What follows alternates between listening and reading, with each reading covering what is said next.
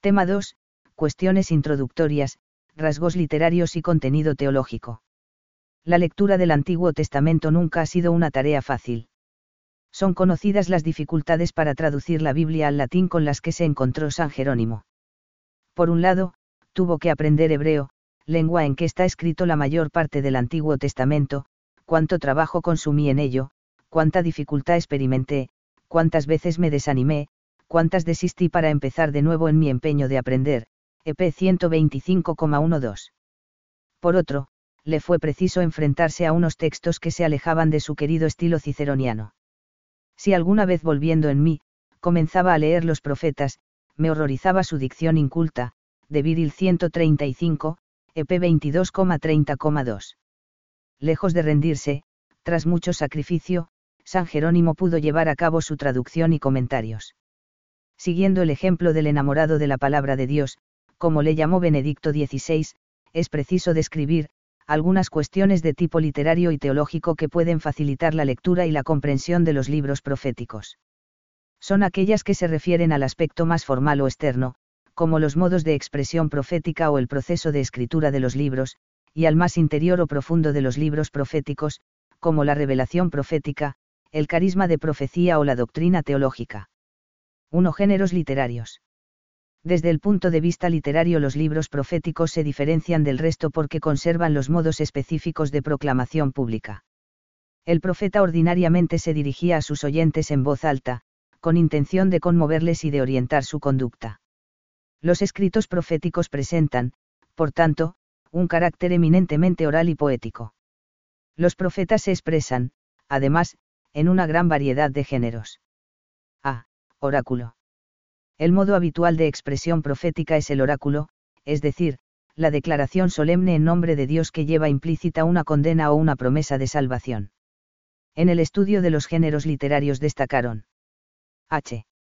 Gunkel, 1862 a 1932 representante de la Escuela de la Historia de las Religiones, es el primero que se fijó en la prehistoria oral de los textos proféticos y el que inició la historia de las formas, aunque su interés principal estaba en los salmos y en el Pentateuco, también se ocupó de los profetas, subraya la importancia de las unidades literarias previas, Gatung, forma, como relatos populares, poemas, leyendas, de la situación ambiental, Sitsaim Leiban, de Israel que dio lugar a cada una.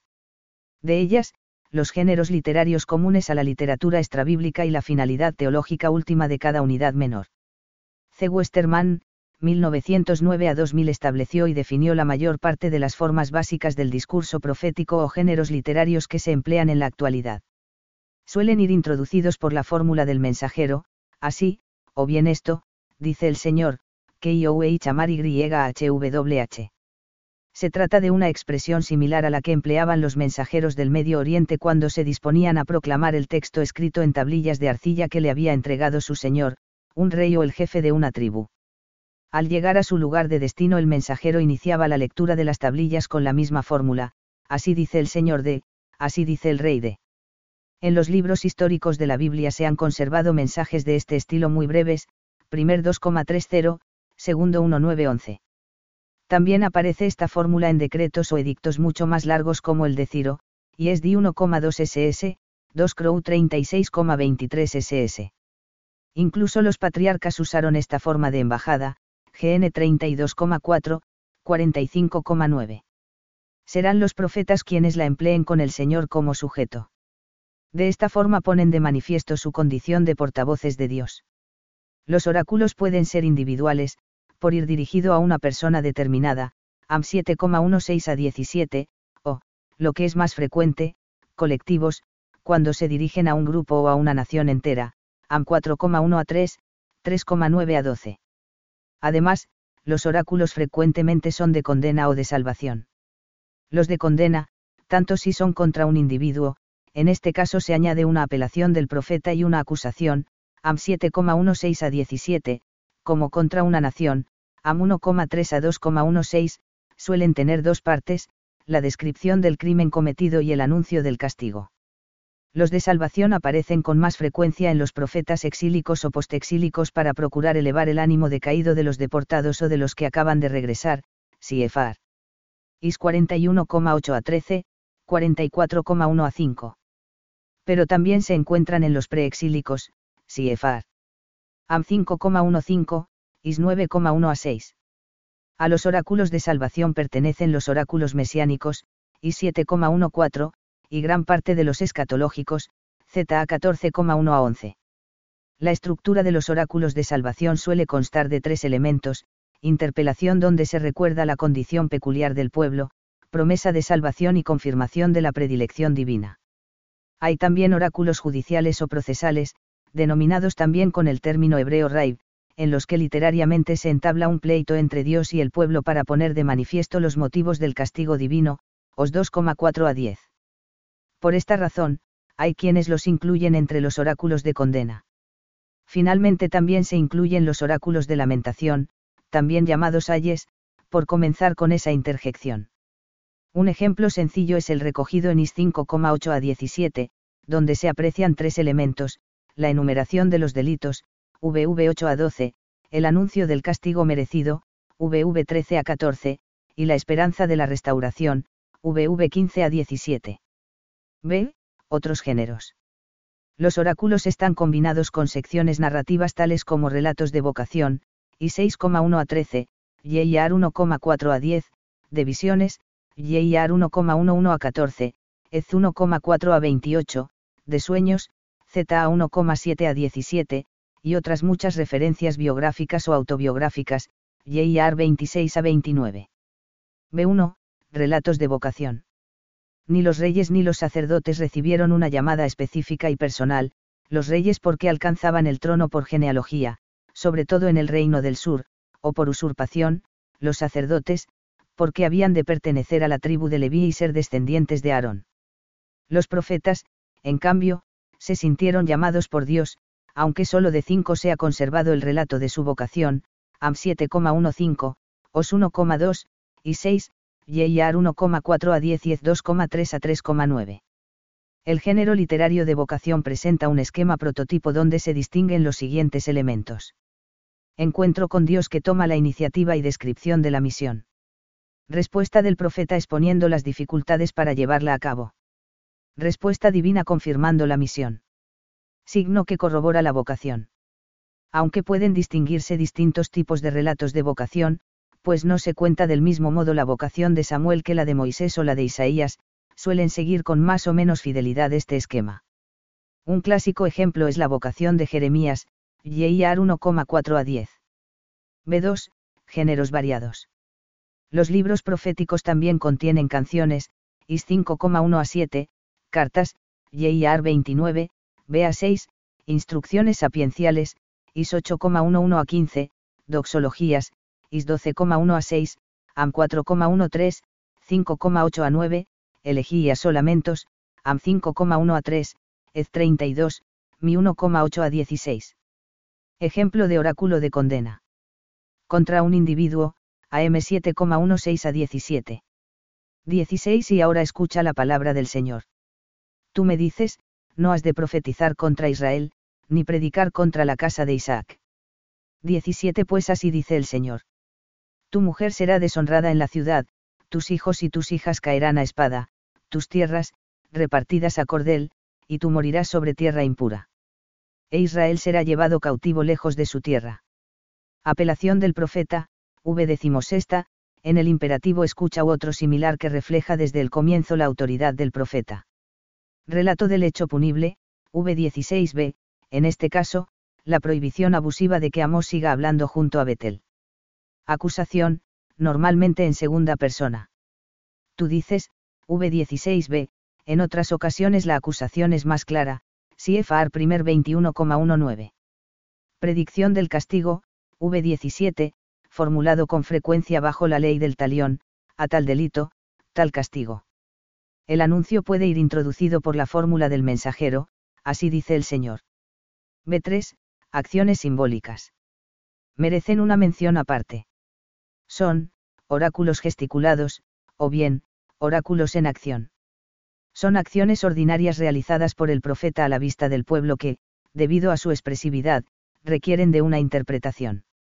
Nada tienen que ver con los gestos mágicos realizados para obtener beneficios, simplemente señalan mediante signos lo que va a ocurrir. Así Jeremías, con el yugo sobre el cuello, no provocó la esclavitud de su pueblo en Babilonia, sino que simplemente la anunció, J.R. 27,2 a 22. Su objetivo es hacer más comprensible su mensaje y, a la vez, manifiestan la plena identificación del profeta con su misión al transmitir el mensaje encomendado no solo de palabras sino también con toda su vida. Casi todos los profetas realizaron este tipo de acciones, Oseas hizo de su matrimonio expresión del amor de Dios a su pueblo, Os 1 a 3, e Isaías utilizó el nombre simbólico de sus hijos, 7,3, 8,3, y del Emmanuel, 7,14, para anunciar la salvación futura serán sobre todo Jeremías y Ezequiel los que empleen este recurso más intensamente en su predicación. Entre las acciones que realiza Jeremías se cuentan las del ceñidor que se pudre, 13,1 a 11, el cántaro roto, 19, el yugo al cuello, 27 y 28,10, la compra del terreno, 32, la construcción del trono de Nabucodonosor, 43,8 a 13, y el libro arrojado al Eufrates, 51,59 a 64. Ezequiel nos ha transmitido aún un número mayor de acciones simbólicas, su mudez temporal, 3,24 a 27, Siefar 4,1 a 3, los gestos mediante los que anuncia el asedio de Jerusalén, 4,4 a 17, el corte del cabello y de la barba, 5,1 a 3, la carga de un atillo de emigrante, 12,1 a 16, la comida despreciable, 12,17 a 20, su viudez permanente, 24,15 a 27, las dos varas en la mano, 37,15 a 28, etc. Acciones simbólicas. Su estructura suele constar de los siguientes elementos. 1. Dios ordena ejecutar la acción. 2. Ejecución de la acción, normalmente ante testigos. 3. Preguntas sobre el sentido. 4. Explicación de la acción. También los profetas del Nuevo Testamento realizaron acciones simbólicas, como el gesto de Ágabo que anunció la prisión de San Pablo, HCH 21,11, pero estas debieron de ser más escasas. 2. Formación de los libros proféticos. Los libros proféticos, lo mismo que otros muchos libros de la antigüedad, no fueron escritos de un tirón. Como la mayoría de los libros de la Biblia, tuvieron un proceso de redacción más o menos largo hasta llegar a la forma definitiva transmitida en el canon. Cada libro, sin embargo, tiene mucho que ver con el profeta que lleva su nombre, primero, porque contiene a grandes rasgos su doctrina, pero, además, porque se sabe que algunas secciones fueron escritas directamente por ellos mismos, Is 30,8, o por su amanuense, como sucedió en el caso de Baruch, que escribió al dictado de Jeremías, J.R. 36. La mayor parte de los oráculos eran proclamados en voz alta sin que necesariamente se pusieran por escrito de inmediato. De hecho, muchas piezas sueltas, como los oráculos en verso, que eran más fáciles de memorizar, circularon entre la gente antes de ser incorporadas en el libro. Asimismo, otros oráculos, poemas, visiones, etc. fueron escritos por los discípulos tiempo después de la muerte del profeta. Nunca será fácil llegar a saber cuáles fueron las palabras originales del profeta, puesto que, entre otras cosas, los libros son testigos de la actualización de los oráculos originales a las nuevas circunstancias.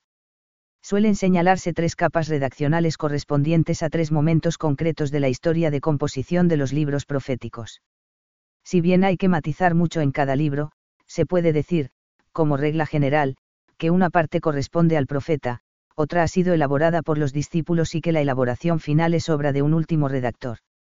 Todo este proceso ha sido realizado bajo la inspiración del Espíritu Santo, autor principal de estos libros y de toda la Sagrada Escritura. Del propio profeta suelen considerarse algunas secciones poéticas, en concreto, las que tienen más fuerza expresiva, como por ejemplo los oráculos contra las naciones de Amos, Am 1,3 a 2,8, o las confesiones de Jeremías, J.R. 12,1 a 6, 15,15 a 21, gran parte del libro del Enmanuel de Isaías, y 6 a 12, y otras muchas que se especificarán en cada caso. A los discípulos se les asigna la labor fundamental, recopilar y seleccionar los oráculos más relevantes, darles forma literaria, redactar las partes biográficas en tercera persona, poner por escrito las visiones y las acciones simbólicas. A ellos pertenece la mayor parte de cada libro teniendo en cuenta que este trabajo pudo prolongarse durante un periodo largo de tiempo. No obstante, no siempre será posible seguir el itinerario de un oráculo desde que salió de la boca del profeta, es posible que primero fuera transmitido de memoria entre los seguidores más inmediatos, luego se uniera a otros del mismo tono o contenido, y más tarde pudiera haber sido integrado en pequeñas colecciones escritas y quizás en bloques más amplios antes de culminar en los libros que hoy conservamos. Al redactor final se le considera responsable de la unidad del libro y de la actualización del mensaje. Por ejemplo, los oráculos contra las naciones de Amos terminan con el vaticinio proferido contra Israel, Am 2,6 a 16, pero el redactor último debió de intercalar uno similar contra Judá, Am 2,45, puesto que una vez desaparecido el reino del norte, solo los del sur recibieron el libro del profeta de Tecoa. En algunos casos el redactor final ha recopilado y reordenado oráculos que, sin ser del profeta originario, contenían un mensaje coherente con la parte más antigua, así podría haber ocurrido con el libro de Isaías que abarca oráculos de épocas diferentes, pero organizados de tal modo que llegaron a constituir una obra bien trabada y dotada de unidad literaria. Este redactor último llevó a cabo una labor importantísima, pues además de estructurar los elementos recibidos les dio forma y, en su estructura final, les comunicó una orientación doctrinal determinada. Con razón suele decirse que ejerció funciones de autor. A él se deben también el encabezamiento de cada libro y gran parte de las indicaciones cronológicas. Todas estas vicisitudes son importantes porque reflejan cómo la revelación ha ido progresando paulatinamente, a medida que las generaciones sucesivas releían los oráculos originarios. También se destaca así que la palabra profética supera incluso al mismo profeta que la pronunció, es la palabra de Dios que ilumina la historia de todas las épocas e interpela a los hombres de todas las edades.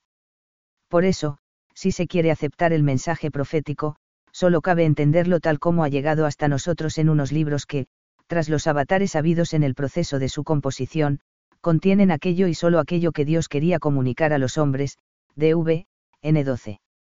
3. Contenido doctrinal de los libros proféticos.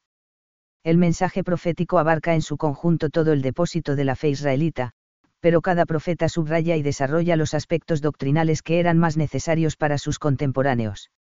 De ahí la dificultad de resumir en una síntesis ordenada la doctrina de todos los profetas, cuyos escritos abarcan un periodo de más de cuatro siglos no eran idénticas las preocupaciones inmediatas de Amós en el siglo VIII hacia las que tenían Ageo y Zacarías al final del siglo VI o Daniel en el siglo II. A pesar de todo, hay tres puntos en los que todos inciden con más o menos insistencia, monoteísmo, mesianismo, y doctrina moral y social. A. El monoteísmo. Es el tema más importante de los oráculos proféticos. No se trata solamente de un monoteísmo ético o monolatría, el culto a un solo Dios pero reconociendo la existencia de otros dioses, sino de la fe en Dios, uno y único, no hay otro Dios que el Señor. El esquema monoteísta de los profetas puede estructurarse del modo siguiente. Dios es soberano absoluto de la historia. El Dios de Israel no se muestra en un lugar privilegiado, a donde hay que encaminarse para encontrarlo, no está en un panteón, ni es fundamentalmente, el Dios de la naturaleza, cuya fecundidad y ciclos reflejan su presencia. Los profetas, como los sabios, Siefar. Sal 29, 96, etc., reconocen al Señor, YHWH, como soberano de la creación, pero, por encima de todo, como Señor y guía de la historia. Él otorga la victoria o la derrota, la soberanía o el destierro, y todo lo orienta a conseguir que los suyos, vuelvan a él, Siefar. Am 4,4 a 12. Rechazo de los ídolos vanos. El primer mandamiento condena el politeísmo. Exige al hombre no creer en más dioses que el Dios verdadero. Y no venerar otras divinidades que al único Dios. La escritura recuerda constantemente este rechazo de los ídolos, oro y plata, obra de las manos de los hombres, que tienen boca y no hablan, ojos y no ven, estos ídolos vanos hacen vano al que les da culto, como ellos serán los que los hacen, cuantos en ellos ponen su confianza, Sal 115,4-5.8, CFR. IS 44,9 a 20, YIAR 10,1 a 16, DIEN 14,1 a 30, BA 6, SB 13,1 SB 15,19. Dios, por el contrario, es el Dios vivo, YAS 3,10, Sal 42,3, etc., que da vida e interviene en la historia. Catecismo N 2112 al ser Dios el autor de la historia, no puede darse ningún suceso que escape a su control. Él es quien dirige los hechos, Él es el que está detrás tanto de los beneficios como de las desgracias. Será precisamente en circunstancias difíciles para Israel, en las que ante una crisis o invasión tiende a buscar apoyo en otros pueblos o en otros dioses, cuando surge un profeta que le confirma en la verdad, Siefar. Am 5,5 a 6. Los profetas no se limitan a dar testimonio de los acontecimientos que protagonizan o que les atañen más o menos directamente, sino que profundizan en su sentido, juzgan a los que intervienen en ellos y muestran hacia dónde apuntan. Los libros proféticos dejan constancia de la relación de Israel con las naciones paganas, ya sea en los oráculos contra las naciones, Am 1 a 2, Is 13 a 23, So 2,4 a 15, Ez 25 a 32, etc., como en otros libros menores, la profecía de Nahum sobre Nínive o la de Abdías sobre Idam. Asimismo, interpretan el sentido de tal relación. Así el triunfo de Asiria, Babilonia o Egipto las principales potencias opresoras de Israel que además son idólatras no hay que entenderlo como un triunfo de sus divinidades contra el Señor. Dios mismo es quien alienta a esas naciones, ellas se encargarán de parte de Dios de infligir a Israel el castigo merecido por sus pecados. Am 6,14. Dios tiene con Israel una relación particular. En el libro de Amós se habla de Dios como compañero de camino que comunica sus secretos a sus siervos los profetas, Am 3,3 a 8, y en el de Oseas se menciona por vez primera la alianza, Siefar. Os 2,20, 6,7, 8,2. También a este último profeta se debe la imagen esponsal, Os 1 a 3, y la paterno-filial, Os 4 de enero de 2011, que a través de otros escritos proféticos, Siefar. Yehiar 2,2, han llegado hasta el Nuevo Testamento, Siefar. MT 9,15, AP 21,2. Dios ha querido escoger con predilección al pueblo de Israel. Pero, al elegirlo, no lo ha arrancado de entre los demás pueblos. Más aún, puesto que la elección no lleva consigo privilegios políticos o seguridades falsas, Siefar. Am 9,7, el pueblo de Israel ha de ser consciente de que no es el más grande, Siefar. Am 7,2.5, ni el más rico, Siefar. Am 6,2, ni el más poderoso, Siefar. Am 2,9. La misión de Israel es hacer partícipes a todas las gentes de las bendiciones y beneficios recibidos de Dios, Siefar. Is 2,2 a 4 y mi 4,2. Israel no ha sido elegido en provecho propio, sino en razón de todos los hombres y de todas las naciones. Esta idea aparece con más claridad después del destierro, cuando los israelitas han reflexionado sobre el sentido de su elección. Entonces surge un lenguaje intimista y afectivo para reflejar la relación de Dios con su pueblo, Siefar. Is 41,8 a 9. Dios es santo. A pesar de su íntima relación con el pueblo, no es como ellos, ni puede ser tratado como uno más, ni es, manipulable, ni siquiera con sacrificios.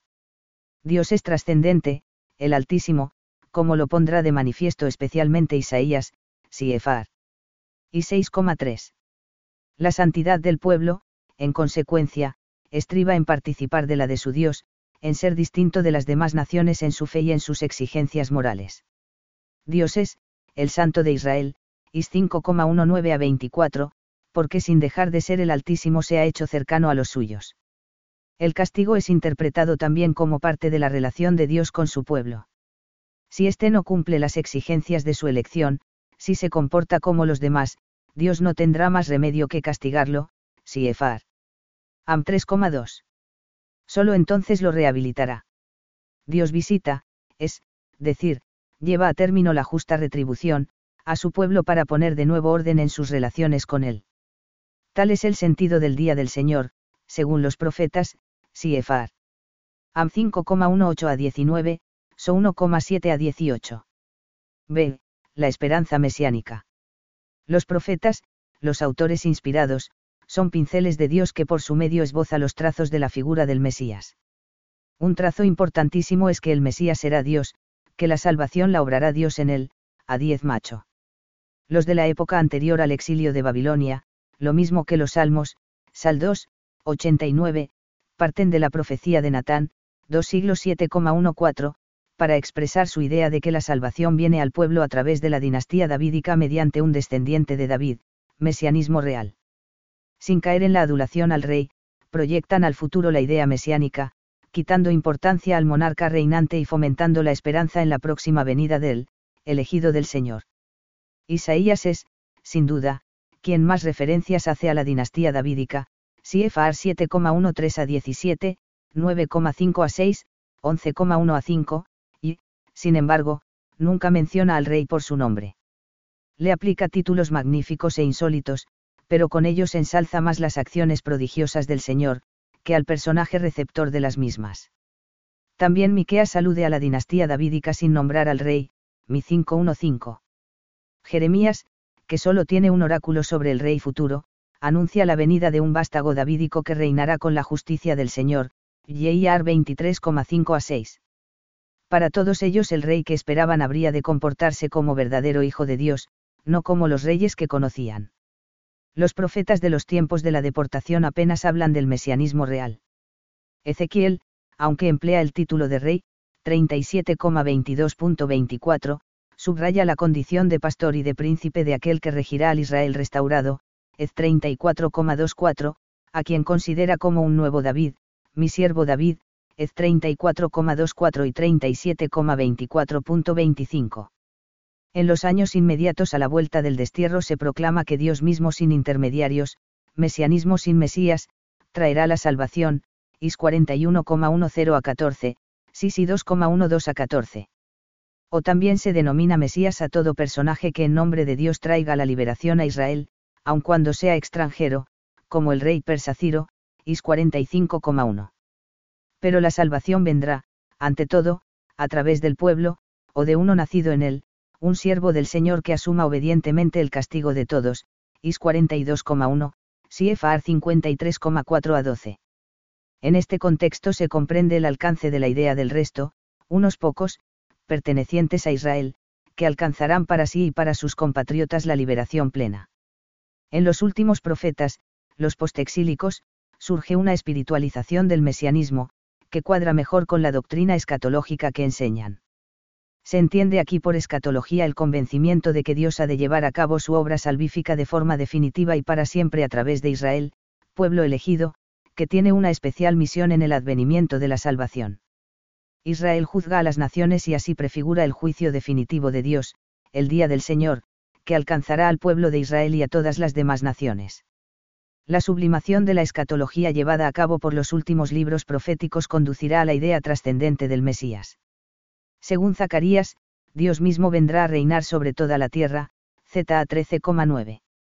El libro de Daniel, con la figura del Hijo del Hombre, da testimonio de la esperanza en que Dios otorgará a un personaje humilde, que representa al pueblo elegido, un reino eterno y universal, Dien 7,13-14.27.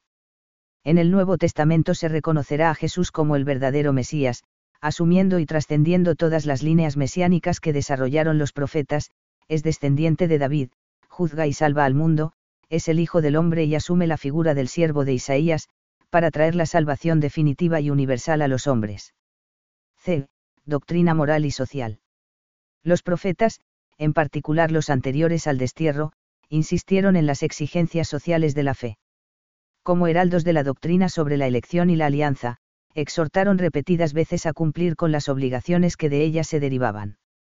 Y puesto que sus contemporáneos estaban abandonando los antiguos ideales, violando los derechos de los más débiles y amoldándose a las costumbres de los gentiles, ellos no dejaron de censurar que, se olvidaban de Dios, Siefar.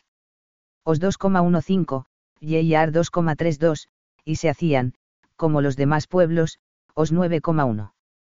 Con especial crudeza denuncian la opresión, y proclaman la predilección divina por, los pobres del Señor, Siefar. So 3,12 a 13. De acuerdo con el pensamiento de todo el Antiguo Testamento, los profetas nunca consideraron la pobreza material como algo deseable, ni menos aún, como un ideal. El pobre no es justo por su carencia de medios, pero es especialmente querido por Dios, ya que la pobreza con mucha frecuencia es resultado de la injusticia de los poderosos y adinerados. Esta pobreza, consecuencia de la injusticia, es la que los profetas quieren corregir con este fin gritan una y otra vez que justicia y santidad son exigencias ineludibles de la alianza. Los preceptos morales que recuerdan los libros proféticos son los mismos que aparecen en la ley, pero en ellos hay un enorme esfuerzo de interiorización. Los profetas exigen un corazón limpio, Siefar. Is 2,16 a 17, Ez 11,19, 36,26, por encima de actos externos y, a partir de Jeremías, Siefar. Yeiar 31,29 a 30, y Ezequiel, Ez 18,1 a 4, insisten en la responsabilidad personal, cada cual cargará con las consecuencias de sus propios pecados, sin culpar de ellos a los antepasados. Finalmente, las exigencias cultuales son también parte del mensaje profético. La insistencia en purificar y rectificar el culto refleja la preocupación de los profetas por la adoración y el respeto debidos a Dios. Y la constante denuncia de los ritos meramente externos es expresión de la exigencia de mayor coherencia entre el culto que se tributa a Dios y la vida moral y social de los israelitas. Un pueblo que se aproxima al Señor con los sacrificios y lo confiesa en la liturgia no puede después negarlo con sus costumbres depravadas e injustas. 4. El carisma profético. Como ya se ha visto, los profetas son instrumentos en manos de Dios, es decir, personas elegidas gratuitamente por el Señor, para transmitir el mensaje divino por medio de la palabra, mientras que los reyes lo transmiten en el gobierno, los sacerdotes en el culto, y los sabios en la enseñanza. A hablan movidos por el Espíritu Santo. Uno de los elementos que convierten al profeta de Israel en original es que se sabe investido por un carisma especial para hacer de intermediario entre Dios y su pueblo, algo que le viene dado por la peculiar vocación con la que ha sido llamado. De otra forma, habría que considerarlo un falso profeta, Siefar. Yeiar 14,14-18, 28,15 a 17, pues su predicación no estaría legitimada. Como dice Santo Tomás, nadie tiene derecho a predicar sino el que ha recibido de Dios tal misión de forma inmediata o mediata. Wodl. 12, 27. Este principio general lo aplica al don de profecía, no a todos les es concedido, ni siquiera a los que están bien dispuestos, sino solo a aquellos que la voluntad divina haya elegido, de veritate, 12, 5, ad 4. De ahí se deriva el que la profecía no requiera unas condiciones específicas, ni personales ni morales, aunque convengan unas y otras, en el receptor. Al ser una gracia sobrenatural y provenir directamente de Dios, la profecía no se funda en las cualidades del destinatario. La vivencia de la vocación o de la misión recibida caracteriza también a cada profeta, ellos saben de la soberanía de Dios y de su autoridad suprema. Es tan fuerte el impulso divino, que parece imposible no dejarse llevar por Dios. Ruge el león, quien no temerá. Habla el Señor Dios, quien no profetizará. Am 3,8, Siefar también Am 7,14 a 15, Yeyar 20,9, Is 8,11.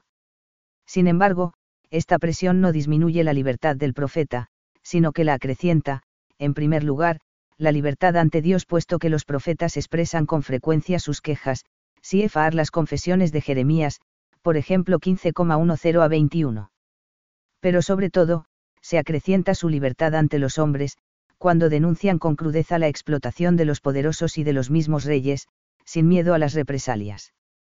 Asimismo, en el Nuevo Testamento, a pesar de que el término profecía o profetas es algo ambiguo, pues se refiere tanto a la escritura entera como también a las personas que intervienen, se describe al profeta del Antiguo como la persona que habla movido por el Espíritu Santo, jamás profecía alguna ha venido por voluntad humana, sino que movidos por el Espíritu Santo ciertos hombres hablaron de parte de Dios, 2p1,21.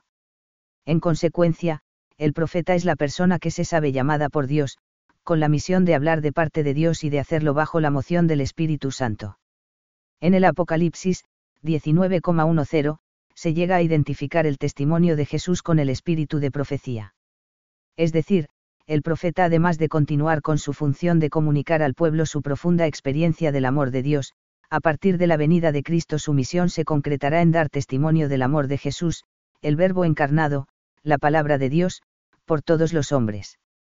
Estos dos elementos palabra y espíritu constituyen, en definitiva, la especificidad del profeta.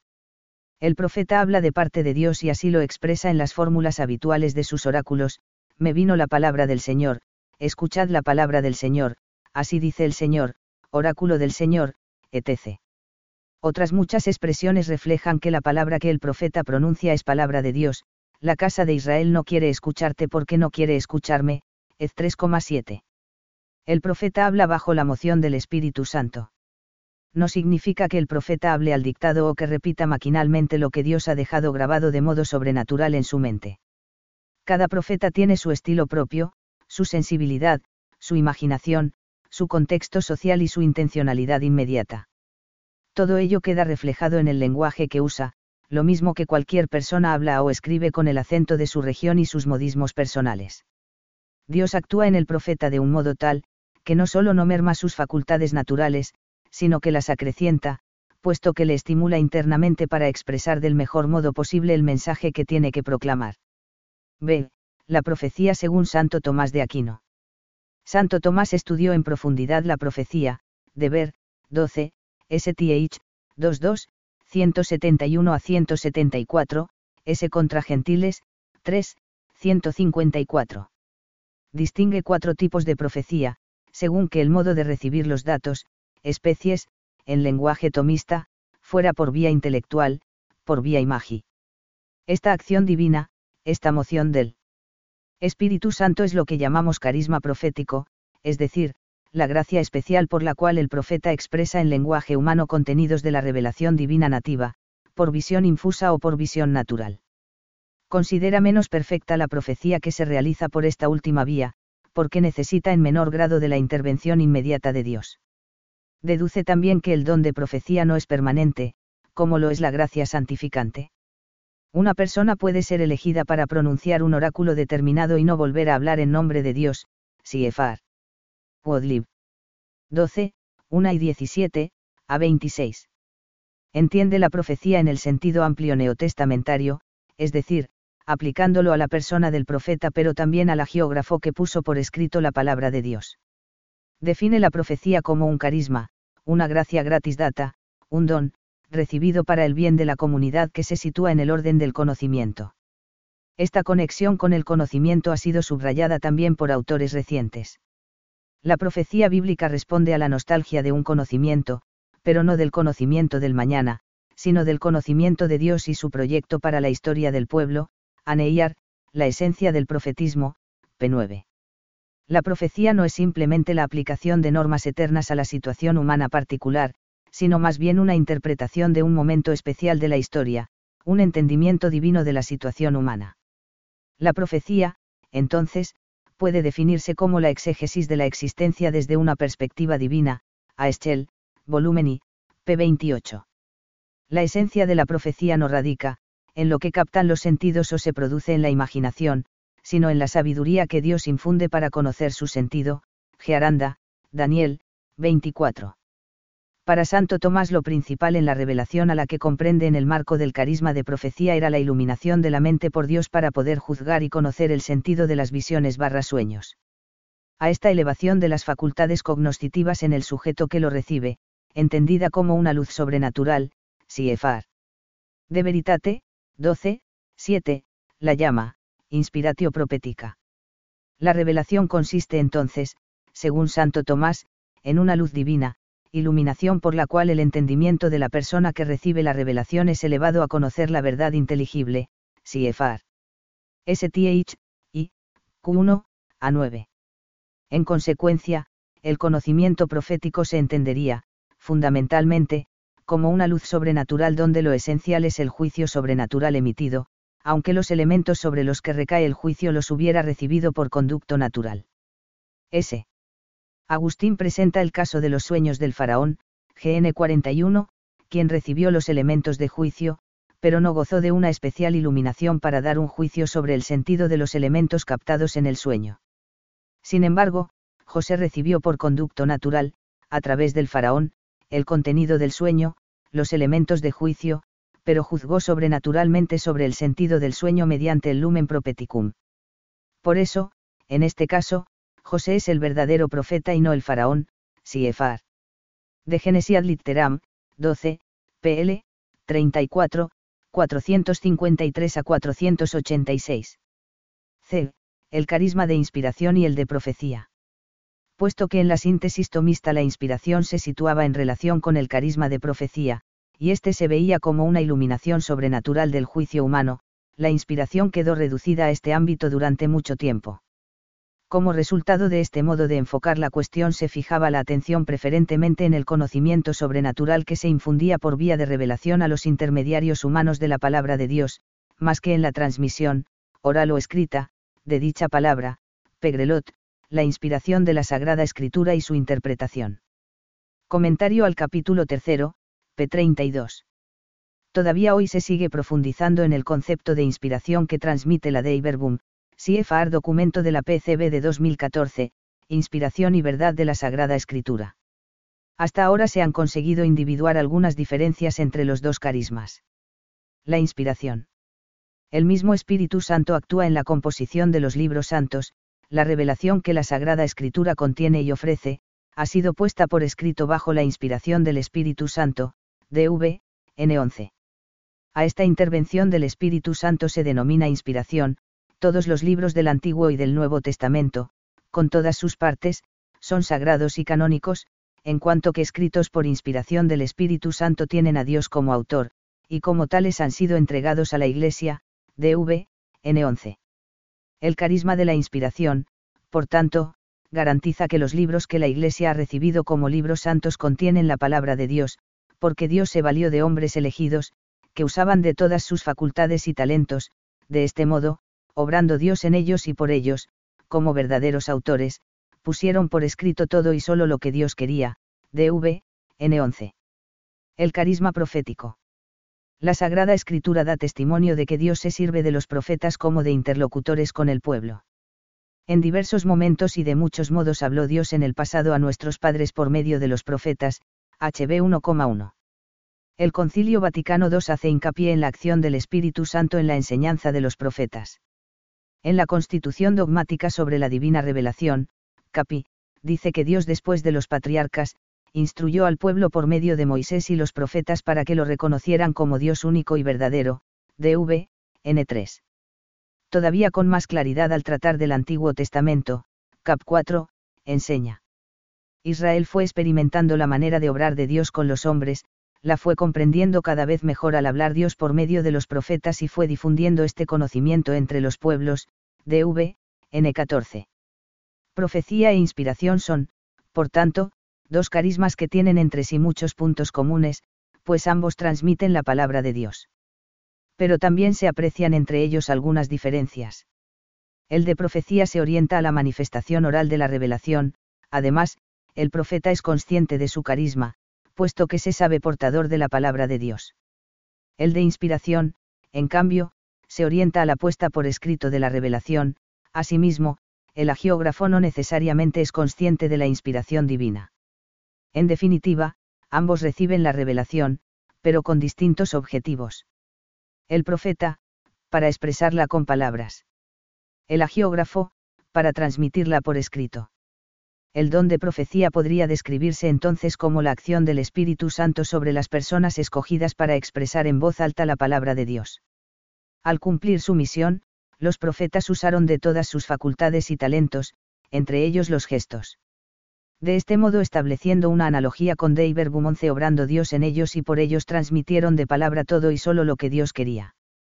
El capítulo 36 de Jeremías es un buen ejemplo para señalar la diferencia entre el profeta que proclama los oráculos y el amanuense que los pone por escrito.